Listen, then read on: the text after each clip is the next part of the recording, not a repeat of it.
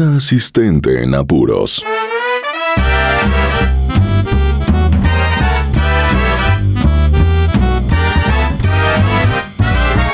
Hoy presentamos El juguete prometido.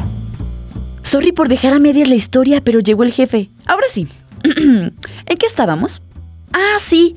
El jefe estaba molesto y entonces le respondí que sí y abrí el perfil del vendedor. La angustia me invadió por completo, pues efectivamente tenía buenos comentarios, pero no fui lo suficientemente precavida para pasar a la página 2 y leer más comentarios. Lo que encontré fue lo siguiente.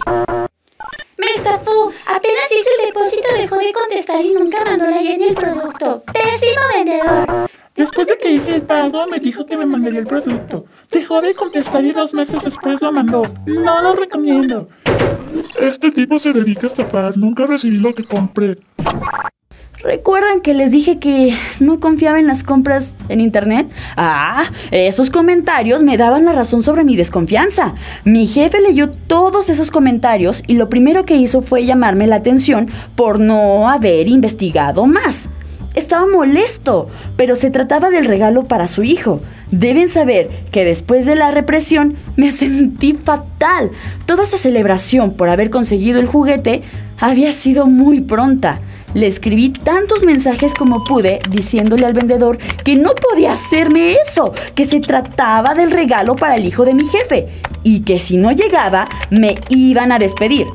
Digo, mi jefe nunca dijo nada sobre despedirme, pero sabía que en ese momento no era su persona favorita.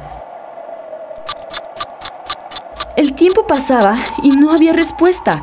Era viernes, eran las 6 de la tarde, aún súper molesto mi jefe, sin decirme nada, se fue de la oficina. Toda triste regresé a mi casa. Al llegar, subí a mi cuarto y cuando menos lo pensé, me quedé dormida. Al día siguiente, desperté y la pesadilla seguía. No había respuesta de este tipo y tampoco había comunicación con mi jefe. En eso me llegó un mensaje. Era mi jefe preguntando por el juguete, a lo que respondí, no, no hay respuesta. Mi jefe ni siquiera se molestó en responder. Ese fin de semana recuerdo que no hubo poder humano que me hiciera salir de mi cuarto. No quería saber nada, solo quería que el juguete llegara. El lunes en la oficina, mi jefe llegó y me pidió el comprobante del pago, el nombre del vendedor y toda la información que pudiera haber al respecto. Le entregué todo lo que me pidió y él comenzó a marcar un número. No me decía nada, solo me veía con su mirada de que aún estaba molesto conmigo. En eso escuché. Sí, llamo porque quiero denunciar un fraude. así es. Hice una compra en línea y el vendedor se desapareció y no me envió lo que compré.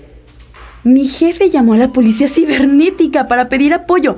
Iniciaron un proceso y recuerdo que al terminar la llamada, mi jefe me proporcionó el número de folio de la denuncia y me dijo, Vas a enviarle un mensaje al tipo ese y le vas a decir que ya está reportado con la policía. Dile que si tiene dudas, pregunte por la denuncia número X, que me voy a encargar de que lo metan a la cárcel. Mi reacción fue de ok. Obviamente quería que el tipo recibiera el castigo correspondiente por haberme puesto en esa situación y a otros compradores más. Envié por mensaje lo que me dijo mi jefe y en menos de cinco minutos el vendedor respondió con el número de guía del envío. Por un momento sentí alivio, pues parecía que las cosas se iban a solucionar. Lo primero que hice fue rastrear el envío y resultó que la guía no era válida, o sea que no existía. Así que otra vez todo se vino abajo. Mi jefe, ya cansado de la situación, me dijo, ya me voy. Iré a ver qué le consigo de regalo a mi hijo, ya que su Navidad se arruinó. Nuevamente me sentía súper mal. Era el 23 de diciembre y no tenía el regalo.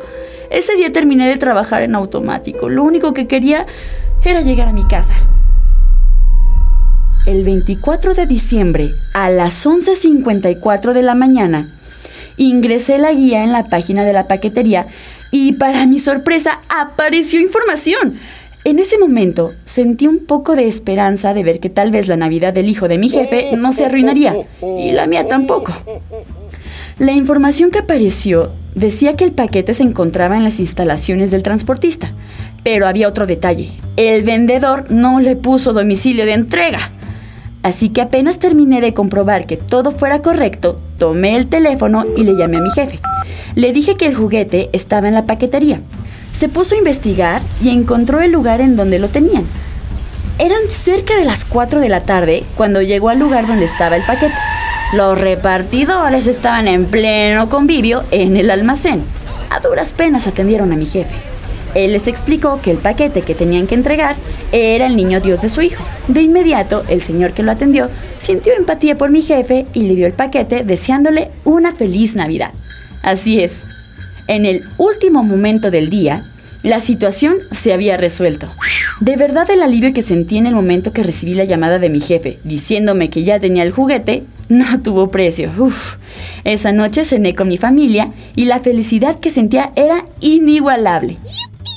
El 25 de diciembre, el hijo de mi jefe se llevó tremenda sorpresa al recibir el juguete. Se preguntarán por qué era una tremenda sorpresa. Bien, ahora viene la parte en la que explico el elaborado plan del hijo de mi jefe para saber si el niño Dios existía o eran los papás los que traían los juguetes. Sí, lo sé, así como lo escuchan. El hijo de mi jefe, de manera perspicaz, había elaborado un plan para poner a prueba al niño Dios. Lo primero que hizo fue buscar un juguete descontinuado, que sabía que era imposible de conseguir. Segundo, le dio la carta a su papá para el niño Dios con muy pocos días para poder conseguir el regalo. Así es, un niño de 11 años había puesto en jaque a todos. Al día siguiente, el hijo de mi jefe vio el regalo en el árbol de Navidad y después de explicarle su plan a mi jefe, le dijo, Papá, dudas sobre el niño Dios, pero ahora sé que existe. La lección aprendida fue 1. Siempre valida la reputación del vendedor. 2. Procura que si vas a comprar algo por internet, exista el método de pago seguro por si te hacen algún fraude puedas recuperar el dinero. 3. Nunca cantes victoria antes de tener el resultado final en tus manos. Y cuatro, ahora creo que existe el niño Dios, porque al final se resolvió todo.